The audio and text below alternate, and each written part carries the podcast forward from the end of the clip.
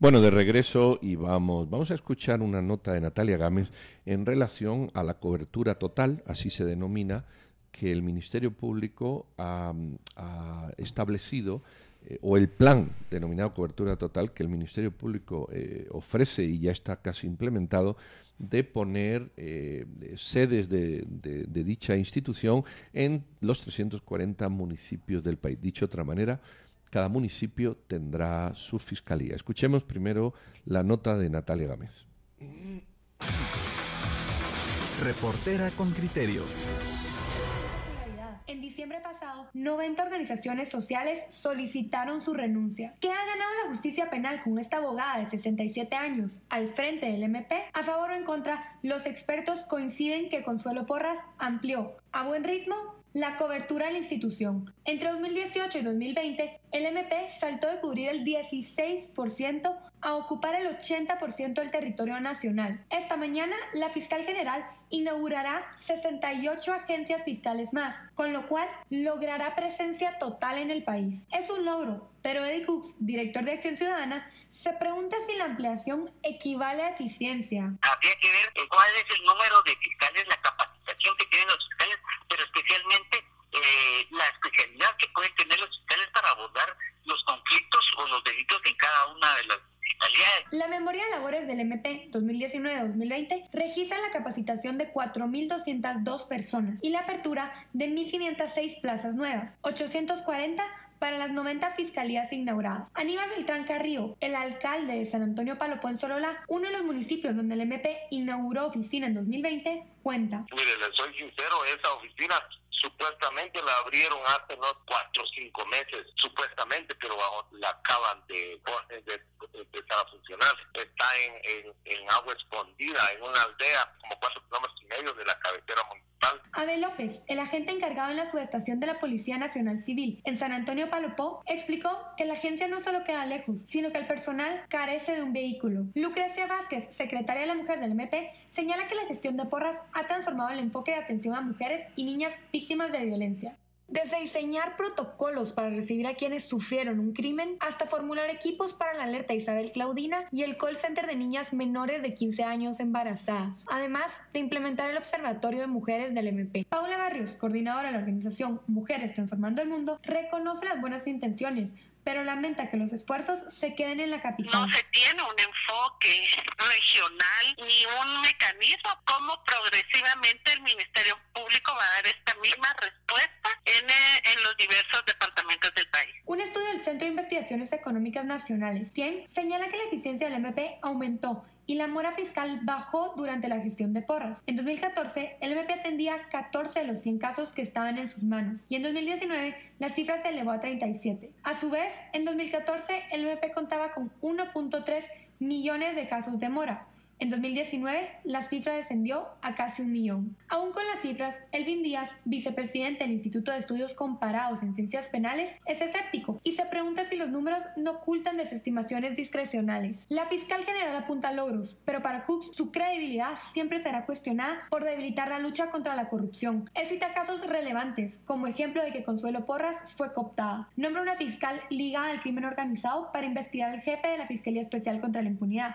bloquear el caso contra Leila Lemus, la entonces secretaria de Comunicación de la Presidencia y ahora designada magistrada titular ante la Corte de Constitucionalidad. No pueden negarse sus avances, pero tampoco sus retrocesos. Lejos de ser pronta y cumplida, la justicia aún es lenta y tardía. El 1 de marzo, Gustavo Adolfo Bolaños fue condenado a 30 años de prisión por el asesinato de María Isabel Belis Franco en 2001. Habían pasado 20 años y 5 abogados al frente del MP para que Rosa Elvira Franco, madre de la víctima, pusiera punto y final a su búsqueda de justicia. Natalia Gámez, Radio con Criterio. Bueno, y escuchar la nota de Natalia Gámez, vamos a hablar con Elvin Díaz, investigador del Instituto de Estudios Comparados en Ciencias Penales. Elvin, buenos días, ¿qué tal? Mucho gusto, Pedro, buenos días. El... Saludarles.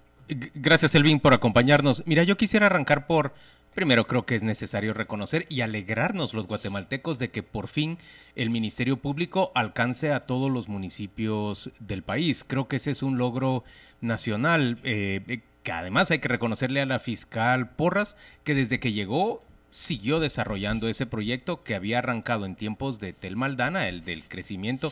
Y debo decir también, algún mérito tiene la legislatura de la legislatura anterior y el presidente Morales que definieron un incremento sensible para el presupuesto del MP que ha permitido este mm, esta ampliación de, de, los servicios del Ministerio Público. ¿Vos lo ves de esa manera, como un, logro meritorio y, y, y, que es positivo para los guatemaltecos? Entiendo que la nota de, de, Natalia Gámez diga que queda muy lejos la fiscalía, que no tienen vehículo, que no sabemos si los fiscales van a estar suficientemente capacitados, pero en principio es, es lograr algo, ¿no? Bueno, la verdad es que en términos formales pareciera que la medida invita, digamos, a, la reflexión que vos has hecho, Juan Luis.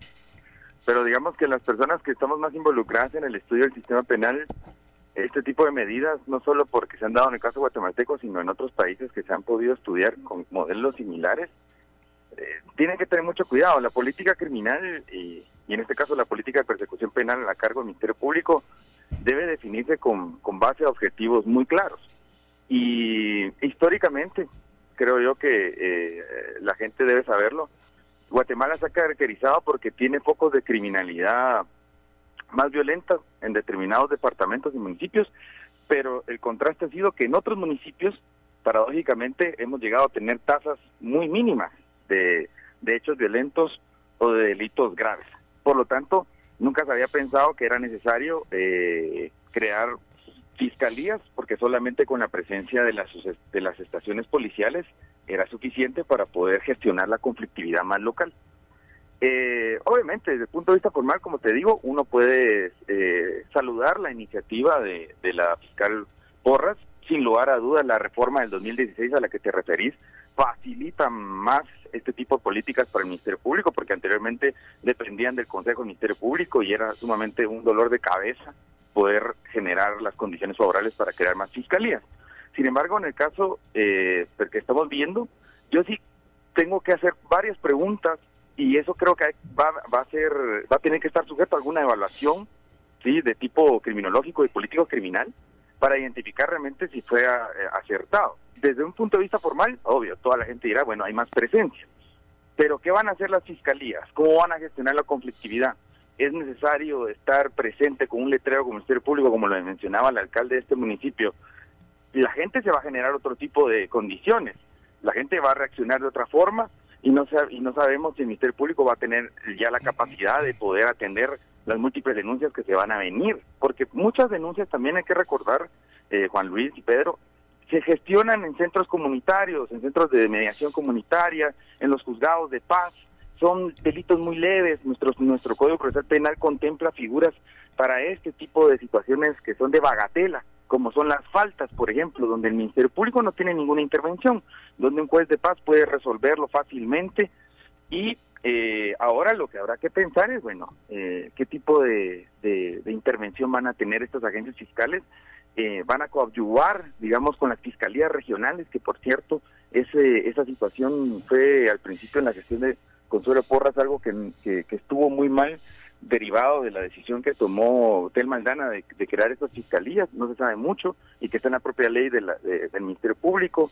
¿Qué van a hacer estas fiscalías? También hay que preguntarse cuál va a ser su tipo de intervención, cómo van, a, cómo van a, coordinar con las autoridades locales. Elvin, déjame que te déjame que te interrumpa, es que dijiste algo que me interesa muchísimo. Eh, no le pena, Claudia, perdón. Hablaste hablaste de fiscalías en territorios en donde las autoridades locales juegan un rol a la hora de mediar en conflictos. Inmediatamente pensé en esa discusión del 2016, en, en los tribunales, en las municipalidades indígenas que tienen un sistema de justicia instalado y que reconocen las personas. Mi pregunta es, ¿una cobertura total ahora en, en Guatemala implica necesariamente una dinámica especial trazada con esas alcaldías mayas? ¿Sabemos si van a entrar a jugar un rol o también si llevan para las, para las faltas más leves que tú dijiste una mentalidad de conciliación, y de desfogar los tribunales y de resolver conflictos de una manera menos burocrática, lo voy a decir. Sí, esas son parte de las preguntas que tendríamos que preguntarnos. Más allá de la capacitación, que sin lugar a dudas deben estar capacitados, el Ministerio Público históricamente recibe procesos de capacitación de múltiples agencias internacionales y nacionales. Pero digamos acá, el asunto es, bueno, ¿qué, qué rol van a jugar a nivel local? A nivel local, la conflictividad, la conflictividad tiene otra arista. Sí, y ojo, no, yo no estoy hablando de reconocimiento al pluralismo jurídico, estoy hablando de lo que lo que la, la ley desde el punto de vista formal está reconocido, los centros de mediación eh, local, los juzgados de paz que tienen un rol ahí, las alcaldías indígenas que están en el Código Municipal que tú mencionaste, Claudia, juegan un rol en esto y siempre ha, el sistema penal ha podido tener ese beneficio, por decirlo así entre comillas, de que estas agencias más de conciliación y de mediación local puedan evitar cargar, digamos, al sistema penal con la bagatela. Entonces yo no sé qué, tendríamos que conocer el estudio que llevó al Ministerio Público y a la fiscal Consuelo Porras a tomar esta decisión político-criminal. Y otro punto es realmente los índices de criminalidad, sí, que creo yo que hemos avanzado en el registro y en, y en las estadísticas, sobre todo la policía, me parece a mí, de hecho, estamos terminando nosotros una investigación donde la policía es la que mejor nos ha dado las cifras estadísticas solicitadas.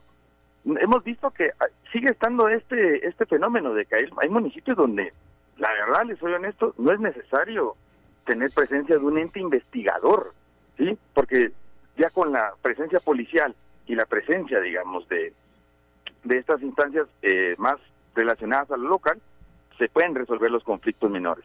Entonces, por eso también tengo esas dudas y soy, perdón por ser escéptico, pero digamos, eh, la experiencia me, me lleva a, plantear estas preguntas que generan la discusión y probablemente esto va a tener que llevar a un estudio más adelante para medirla, no solo la eficiencia, porque la eficiencia seguramente va, va a estar pues eh, bastante elevada. El tema es la eficacia, realmente a qué está respondiendo una agencia fiscal a nivel local. Eh, eh, Elvin, nos hemos quejado por años de la falta de presencia del Estado en un montón de sitios. Esto contribuye a eso. Independientemente de que haya municipios que tengan un índice de criminalidad bajo y que se pueda resolver, no significa en modo alguno que, el Estado eh, tenga un, un, ente representativo de la justicia ahí. A priori, todo, todo eso está a favor de la construcción. Otra cosa es que la Fiscalía A de un municipio respecto de la Fiscalía B de otro municipio de menor índice de criminalidad tenga una estructura distinta que responda a esos indicadores. Pero yo no creo que, decir, bueno, es que esto lo arregla la policía. Es que yo creo que la policía no tiene que arreglar eso. Empecemos por ahí. Recordemos que hay prisiones que custodia la policía y es una cosa que hay que acabar con ella. Eh, eh, ¿Tú no ves que, que parece que se hace un análisis eh, crítico, que está bien, eh, pero crítico sobre una base de, de, destruir argumentos que ya se habían utilizado antes. La presencia del Estado y de la justicia en todo sitio no deja de tener un elemento positivo eh, sobre la mesa. Sí, por eso estaban los juzgados de paz también, Pedro, a eso me estoy refiriendo. La, la dinámica en cada municipio es que los juzgados de paz eran los entes responsables como gente de justicia, además de que tienes el poder jurisdiccional, ¿sí? Para resolver, digamos, los distintos conflictos eh, y tipos de hechos delictivos que se presenten en cada municipio. O sea, se valora el esfuerzo, ojo, quiero que quede bastante claro eso, sí, se saluda y se valora, pero creo que debe ser sometido a un estudio crítico, sí, donde sin lugar a dudas esta parte formal en la que nos hemos referido los cuatro está bien, la presencia del Estado, digamos, es importante, pero recordemos que también otras instituciones que les corresponde un rol más de mediador, como los juzgados de paz, por ejemplo, los centros de mediación, ya estaban jugando un papel acá. Por eso hay que plantearse también, bueno, estas fiscalías municipales, ¿qué intervención van a tener en sus procesos de persecución penal? ¿Van a ser solo fiscalías mediadoras? ¿Van a ser fiscalías que van a contribuir mínimamente a los procesos de investigación más de tipo regional? O sea, son las preguntas que también Consuelo Porras debe responder, o sea, ¿qué perspectiva le está dando? Sin lugar a dudas, lo que tú dices es cierto, va a cambiar eh, una organización de la Fiscalía del municipio tal a, a, al B, ¿verdad? Sin lugar a dudas, por el tipo de criminalidad y carga de trabajo de la que se va a ocupar. Pero ahí recordemos también que hay fenómenos criminales que trascienden, digamos, los municipios y son más departamentales o son más regionales, ¿sí? Y ahí de hecho, el, la misma ley orgánica del Ministerio Público, el salto cualitativo que le brinda a ese proceso, es precisamente el que puedan tener fiscalías especializadas en- por tipo de fenómeno criminal. Es otra discusión, sin lugar a dudas, pero por eso vamos a ver qué, va- qué tipo de, qué- de rol van a desempeñar estas agencias fiscales. Elvin, si y ahí yo, me parece que tiene muchos desafíos. si yo tengo que revisar estos, ¿cuántos vamos para cuatro años ya de gestión o tres años de gestión de... A mayo, mayo tendríamos que escuchar el tercer informe del actual fiscal general Estamos a tres años ya de que gestión. pueda ir contestando estas preguntas también. tres años de, de gestión de la fiscal general. Aparte de esta acción, que es ampliar la cobertura del MP a todo el territorio nacional, por lo menos de manera formal, eh, ¿qué otro cambio importante ves vos en, en- en el Ministerio Público desde la llegada de Consuelo Porras? ¿Ha variado realmente el, el modelo de, de gestión? Ella era muy crítica del modelo que mantenía, eh, Claudia- que había puesto Claudia Paz y que luego había respetado Tel Maldana. Sí, de hecho, eh, Natalia me parece que ha hecho una nota muy interesante y de hecho tuvimos una buena discusión con Natalia para poder este- hacer esa nota, pero lo que hablábamos es precisamente de que se han dado muchas reorganizaciones a, a las fiscalías de eh, especiales. Eh, hemos visto que eh, se han cambiado, digamos, las unidades de investigación y las unidades desjudicializadoras, que era el modelo que se caracterizaban en, las anteriores administraciones, por otro tipo de, de nombre y dinámica de trabajo. Entonces están en un proceso de reorganización que también habrá que analizar qué impacto tienen en las fiscalías especiales. Y ahí es más importante el asunto porque son fenómenos criminales más complejos, son delitos más complejos los que, los que abarcan. Otro de los fenómenos que nosotros hemos visto y advierto que nos preocupa, y está en la memoria de labores, y de hecho eso es lo que le decía Natalia, es que se ha incrementado exponencialmente la, la, la desestimación y el archivo. Y recordemos que este tipo de figuras procesales, de acuerdo a nuestra legislación, no es que sea necesariamente una medida o una respuesta eh, eficaz.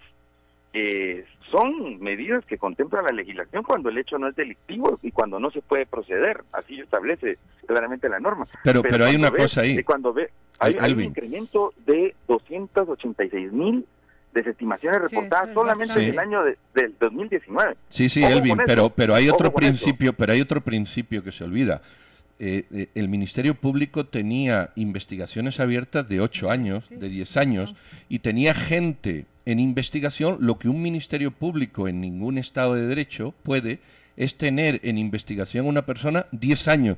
10 años sin que se le encuentre nada. Y entonces sigue la investigación, sigue la denuncia. Te lo digo porque yo viví en mis carnes eso. Y entonces cuando el señor Valdizón, un criminal en Estados Unidos, me denuncia a mí, yo estoy tres años o cuatro pendiente de una investigación que no va a ningún sitio porque no hay nada. Eh, Y esos son denuncias que se han desestimado producto Claro, de la acumulación Claro, pero- irracional pero- de eso, ¿eh? Pero lo que nos Claro, señala no, Elvin es que sí, esas sí, desestimaciones eso también eso hay no que sé, tenerlas pero- en cuenta pero como eco. en tu situación personal yo también me identifico, yo también estoy... Pero es que como yo hay un montón de años. ciudadanos de este país, Desde ¿eh? como cinco años también tengo una denuncia penal que el Ministerio Público no cierra. Y no hay problema con eso. El asunto es de que cierra eh, 280 mil denuncias y no sabemos por qué tipo de delito, no sabemos por qué tipo de criterio, ¿sí? Y todas son, la mayoría, sede fiscal. Cuidado con eso, porque eso también hay que estudiarlo. No, yo estoy de acuerdo con lo que dijiste, Pedro. Yo también estoy en tu misma situación, ¿sí? Y, y es una pena porque Consuelo Porras eh, no, no, no está cerrando denuncias de personas que hemos estado relacionadas, qué sé yo, a, a, a la crítica, digamos, de ciertas autoridades, así como te tocó No, a vos. yo creo O sea, que nosotros también estamos pasando por eso. Yo creo que se ¿Sí? han cerrado de todo, pero es que había un montón de denuncias. Mira, por ejemplo, te voy a poner un ejemplo. Eh, bueno, no, no quiero citar la, la, la- la- quien la emite para no crear problemas, pero hay, hay, hay organizaciones que sistemáticamente... La Fundación contra el Terrorismo, ¿para qué puñeta me voy a callar la lengua? No, hombre, no que, que sistemáticamente, es un ejemplo, hay otras, ¿eh? que sistemáticamente pone denuncias, colapsa el sistema de justicia poniendo denuncias. Pero, por Entonces, ejemplo, ese tipo de denuncias 100 no pueden estar permanentemente ahí. Elvin, e- esos aplausos que, que le otorga el 100 a, a la fiscal Porras, eh, ¿están en parte inspirados, por ejemplo, en este volumen grande de desestimaciones como... como sí, tiene que, ver con que eso. se atribuye como, Sí, por supuesto. redu- casos ellos, resueltos. ellos tienen, ellos, Ah. ellos- va- vamos a ver. Es yo- yo la no reducción, yo- no la no- reducción de la mora, Perdón, es la reducción de la mora lo que se está calificando como un, un logro de Claro. Consuelo Porras, son los números que ha reflejado el 100, pero también el aumento de la capacidad en atención de casos en las sedes fiscales. Por supuesto, son números y no podemos decir que, bueno, podemos ser escépticos, tal como tú lo estás planteando, de que hace falta revisar cuál es la calidad de la desestimación o de la atención. Pero yo quiero ir mucho más allá de eso. Miren, estamos recibiendo el comentario de un oyente con criterios, se identifica como Sandra Ortiz y dice, hace 10 años asesinaron a mi hermano. La oficina del Ministerio Público, la agencia fiscal en Escuintla, no fue garantía de justicia. Y eso es lo que nos eleva a la historia que Natalia cuenta al cerrar su nota. Vemos 20 años después cerrarse un juicio. Han pasado cinco fiscales generales en, en- la administración de la justicia, dos o tres cortes supremas de justicia, y la verdad es que nosotros vemos muy lejos de, de- aspirar a que el- la justicia sea pronta y cumplida. ¿En dónde están las bases y dónde se están sentando las bases? Y no me refiero únicamente al Ministerio Público, sino al organismo judicial, al sistema penitenciario y todos los demás que entran en acción para que Guatemala aspire por lo menos a que en una década estas historias sean distintas. Yo, miren, yo en este caso creo que o la impunidad se, se utilizan otros criterios metodológicos para medirla. Creo que, por ejemplo, la investigación a la que se hace referencia Juan Luis es de un tipo de, bueno, cumple con los procedimientos, llega a trabajar, eh, realiza todas las gestiones que le establecen los manuales y los protocolos, sí, seguro, va a salir muy alta la eficiencia. La eficacia es otro. Precisamente la eficacia es a la que se está refiriendo Claudia. O sea, ¿cuántas condenas hay por, por homicidios? ¿Cuántas condenas hay por delitos graves, por corrupción también, si quieren, por lavado de dinero? O sea, ¿cuántas respuestas favorables hay, por ejemplo, cuando se permiten los acuerdos reparatorios, que también nuestra legislación lo permite? Esas son las respuestas efectivas. Cuidado con eso. Hay que ser bastante también cuidadoso con, con medir la eficiencia versus la efectividad, porque la efectividad está en, en el, en el punto en que la víctima encontró una respuesta satisfactoria del Ministerio Público y por ende del sistema penal. Son Pero- dos tipos de discusiones y cuidado ahí. Los Pero- números son una cosa, lo que lo que la aprecia, lo que se aprecia por parte de la víctima es otra y sobre todo con las medidas más efectivas como las sentencias o los acuerdos de reparación o las medidas desjudicializadoras que están contempladas en nuestra legislación. To- Todo eso es verdad, pero recuerda que una persona 10 años investigada por el Ministerio Público es una víctima. Es una víctima de un Sí, sí, sí, sistema que no, estoy de exacto, acuerdo, de exacto, acuerdo, es que es que de un lado hay insatisfacción a víctimas que han sufrido eh, consecuencias delictivas, pero de otro, de otro, el sistema de justicia en este país se ha utilizado para para perseguir o mantener Sí, en, en- un, en un estado de, de hervor un- un- investigaciones que no llevan a ninguna parte. Entonces, eh, el Ministerio Público tiene que actuar en las dos líneas. Dejar de tener denuncias abiertas si no es capaz de encontrar nada, porque en ocasiones no hay nada que encontrar, como mi título falso que me ponían no existe, pero eso hay que cerrarlo, porque si no sigues permanentemente abierto. Y por la otra parte, dar esa respuesta eh, que, que tú dices y Claudia apunta de, de un oyente de personas que no son satisfechas con Sí, los por resultados. eso, Pedro, ¿verdad? Pedro, te digo, por eso hay que saber qué son, cuáles son los casos. Sí, y eso puede llevar mucho tiempo, pero hay que saber muy bien, así por grandes grupos, qué tipo de delitos, qué tipo de víctimas o qué, y qué tipo de hechos están desestimando. Cuidado Por con ejemplo, eso. o sea, robo de son- en los teléfonos casos, que en los había casos no que tú cuánto. mencionas, en el caso que tú mencionas, el que yo me identifico también porque he sido denunciado bajo esos mismos hechos, o sea, o parecidos, o sea, simplemente eh, debería desestimarse. Y esta es la fecha en que no, no, no se resuelve. Pero hay otro tipo de hechos que deben darse líneas de investigación, deben buscarse una respuesta satisfactoria a la víctima y eso habría que medirlo también. Y eso es eficacia, no es, eso es efectividad, no es eficacia. Muchas Eficiencia, perdón. Muchas gracias, Elvin. Muy, muy valiosa tu intervención y, y tu punto de vista crítico. Gracias por acompañarnos. Feliz día. A la orden, cuídense mucho. Un gusto Gracias. saludarles. Bueno, cas- eh, ¿cómo se dice? Casos, iba a decir. Eh, comentarios que hacen ustedes en relación a esto. Sandra Morán Sí. dice, yo tengo cuatro casos abiertos, desde 2012. Bueno, ahí había un ejemplo, 2012, ahora son nueve años. Casi diez. Lleva usted, o diez, lleva usted nueve o diez años con casos abiertos y lo mismo, y, y este es el, el punto de comparación que hablamos aquí, lo mismo, doña Sandra, lo mismo que no se debe de estar una persona en prisión preventiva más de tres o seis meses, un tiempo, un tiempo prudencial, uno no puede tener un caso abierto más de un año o dos. Y si en un año o dos, por poner un ejemplo, ¿no? La mayoría de los casos, hay, siempre hay excepciones. La mayoría de los casos. No, no se consigue demostrar nada, igual que si usted en tres meses el Ministerio Público no dice nada, ni tiene que estar en prisión, ni tiene que estar investigado. Es exactamente el mismo criterio, el mismo principio. Pero debe establecerse un criterio de manera individual. Aquí dice Eduardo Guillén, hombre, buenos días, muchas sí. gracias. Bueno, él lo dice en- También, en, en eh, alemán, por favor. eh, él- lo está diciendo en alemán, sí. El, el- el lenguaje de Goethe era. Goethe. Sí, o de Hitler, si quieres, va. Dice Jaime Tenenbaum, saludos. Creo que su invitado controla bastante bien el tema. Que tengan un buen fin de semana. No Lucky Calderón dice, les quiero comentar que las nuevas fiscalías únicamente conocen delitos menos graves. Las personas denuncian todo tipo de delitos, pero toda vez sea un delito más grave, se traslada a la Fiscalía Distrital. Tampoco conocen violencia contra la mujer, que es estadístic- estadísticamente uno de los delitos que más denuncias genera. Crearon muchas nuevas plazas, pero dejan desproveídas a las agencias distritales, que llevan delitos más complejos. Los invito a entrevistar a alguien del MP para que explique cuál es la competencia de estas nuevas agencias. Eh, Lucrecia, nosotros intentamos entrevistar a la fiscal general. Con ella queríamos hablar, no con nadie más. Y desafortunadamente no pudo... Bueno, no se nos puso a tiro, pues así se Pero hay Oiga, aquí... Janet Pepe- Sí, dele. Olga Janet Pérez de León dice, no hay justicia y en casos de saqueo a las arcas del Estado, mucho menos. Hay, hay un oficio que nos mandan por, por oyentes con criterio, nos lo mandan ustedes, en la circular SPC, G, etcétera, etcétera, donde dice competencias de las agencias fiscales en el municipio.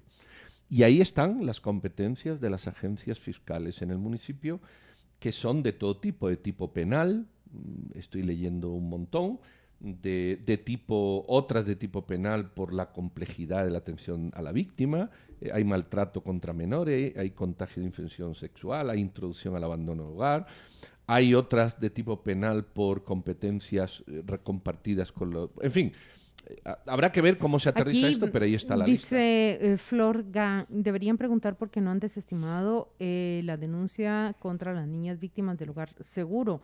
Si, usted se refiere a la muerte de las 41 niñas en el hogar seguro, ese es un caso abierto que va sobre la marcha. eh, ya cinco años, los acusados han obtenido una eh, prisión domiciliar mientras ese juicio avanza. Eh, Andrea Natalia, y si criticaban a la CICI que vino a revolucionar la justicia en Guatemala, antes de CICI éramos un país impune, hoy volvemos y con más fuerza a ese estado. Em, Isabel Villada dice, son fiscalías sin criminólogos con perfiles que desconocen el fenómeno. Y Eli Alberto dice que él tiene cinco años de estar en Guatemala y que nota que, que mm, en general hay, las críticas se concentran, eh, hay más críticas concentradas en las acciones, como en el caso de estos números del Ministerio Público. Pareciera que nunca se avanza, pues todo es malo. Eh, caso típico del entrevistado de ustedes de hoy. O sea, Eli Alberto cuestiona a nuestro entrevistado Elvin Díaz en contraste con Jaime Tenenbaum, que piensa que nuestro entrevistado domina el tema y que no se deja llevar simplemente por, por unas cifras airosas. Yo, yo creo que hay un punto medio que es el, el que hay que, al que hay que arrimarse eh, y va entre el entrevistado, lo que hemos hablado y lo que dicen los oyentes. Vamos a ver, yo creo que hay un esfuerzo reconocido por todos de que ahora hay 340 municipios con fiscalía. Eso es un esfuerzo que creo que todo el mundo ha reconocido. Ahora bien, Y es un esfuerzo del Estado en su conjunto, Exacto. porque le ha colocado más fondos al MP para permitir esto. El MP ha sido razonable en planificar durante cuatro años consecutivos ese crecimiento y ha ido ejecutándolo de una manera. Eso no se logra de un ratito para otro, requiere mucho trabajo logístico, de planificación, de reclutamiento de personal. O sea, es, es meritorio, es, es avance del Estado. Bueno, eh, eh, por ejemplo, hay un oyente que dice el MP eh, necesita oficina el en Antigua, Milpa, Jotongan o Pastores, por ponerte un ejemplo. Bueno, yo creo que sí. Y, te voy a decir por qué creo que sí. Porque en la medida que la atención al ciudadano esté más cerca, es mejor. Que, que ahora cada fiscalía de estas la de Milpas Altas o la de Patecía o la de la que ustedes quieran ver, requiera de, de, una puesta en marcha, requiera de más medios o requiera de una composición específica, porque allí hay más delitos contra la mujer que aquí, que hay menos delitos y más contra la propiedad. En eso estamos de acuerdo, que, que, se requiere distinto. Pero yo creo que es una primera, una primera piedra. En la medida que usted tenga más cerca la acción penal o cualquier, estamos hablando de la fiscalía, lo mismo puede usted hablar de la SAT, lo mismo puede usted hablar de los juzgados, lo mismo puede usted hablar de sacarse el carnet de Claro, es una manera, es una manera de, de, visualizar que el Estado está allí, sobre todo que está cerca y que existe una autoridad que puede mediar, que tiene todas las capacidades, la autoridad para mediar a la hora de cualquier eh, conflicto. Eh, sin embargo, también veo que mucho la crítica se orienta a que em, se trate de mm, como de lavar una gestión eh, sujeta de críticas, sujeta de críticas razonables presentando, digamos, estos números. Esa crítica también es válida. Em, y es en respuesta al comentario del oyente que leyó Juan Luis, eh, si se hace bueno, malo, si no se hace malo también. No, creo que de eso se trata vivir en una democracia. Si tienes un, un funcionario que te está presentando, ah, pero mire, yo he reducido la, la, la, mora judicial. Mira, en realidad de lo que se trata es de, establecer un modelo en donde cada fiscal, con su autonomía y su capacidad, sea capaz de desestimar las denuncias que a todas luces son espurias y no son válidas y no llegar 10 años después y decir, ay, miren, todo esto de verdad no era válido y decir, he resuelto un millón de casos. Esa es una crítica válida que también le están haciendo a ella. Me llamó la atención que cuando eh, un grupo de organizaciones de derechos humanos le preguntan, bueno, eh, ¿Qué pasó con el caso Comisiones Paralelas? Planteas y, solicitas una orden de captura contra Estuardo Galvez, pero no lo haces contra Néstor Vázquez eh, Pimentel. La respuesta de la fiscal fue, de acuerdo con el 100, yo he depurado la mora judicial de acuerdo con él y he abierto las fiscalías. Entonces parecía como que se está volviendo un escudo ante la crítica que le hacen.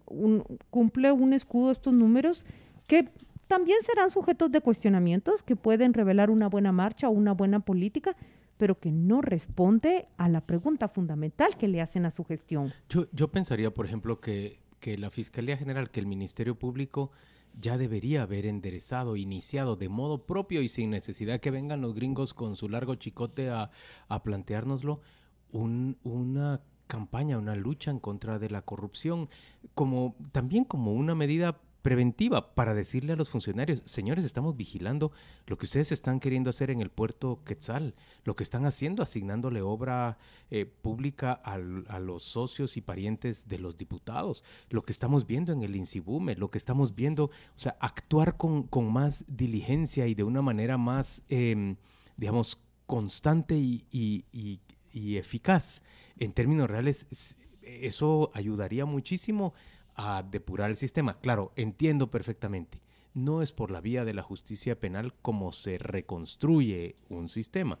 La justicia penal apenas puede marcarle límites a, las acciones y a las conductas de las personas, pero envía un mensaje bien importante y bien, bien, bien eficaz. Yo, yo les voy a leer solo las últimas, las últimas, lo que está haciendo el Ministerio Público en los dos últimos minutos, nada más, para que veamos que bueno, la, crítica siempre puede existir, ¿verdad?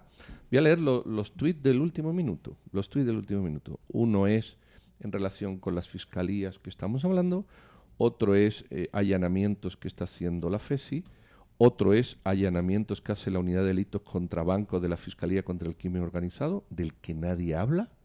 Parece que eso no, no, no tiene trascendencia, ni eh, no hacen nada. Bueno, están haciendo 44 eh, minutos, ¿eh?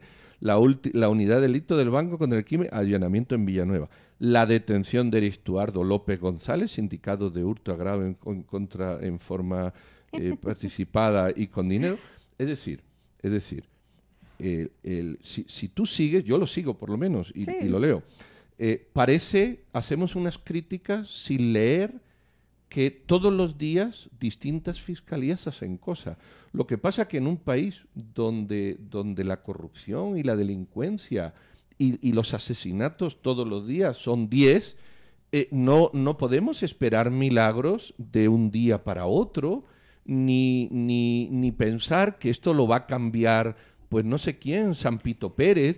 Y otra cosa, y otra cosa, nos gusta el ruido. Y cuando no hay ruido, parece que no hay nada. Es que, es que ¿sabes qué es lo que pasa? Que yo también sigo la, la cuenta del Ministerio Público, pero cuando leo todo lo que hacen es captura, nada, justo el que leíste, por hurto continuado. Yo digo, a todos los de sin palanca se ven ahí.